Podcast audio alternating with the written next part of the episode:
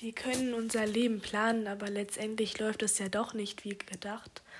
Dinge passieren und wäre es damals nicht so gewesen, wie es war, dann wäre ich heute sehr wahrscheinlich nicht an dieser Stelle meines Lebens angelangt.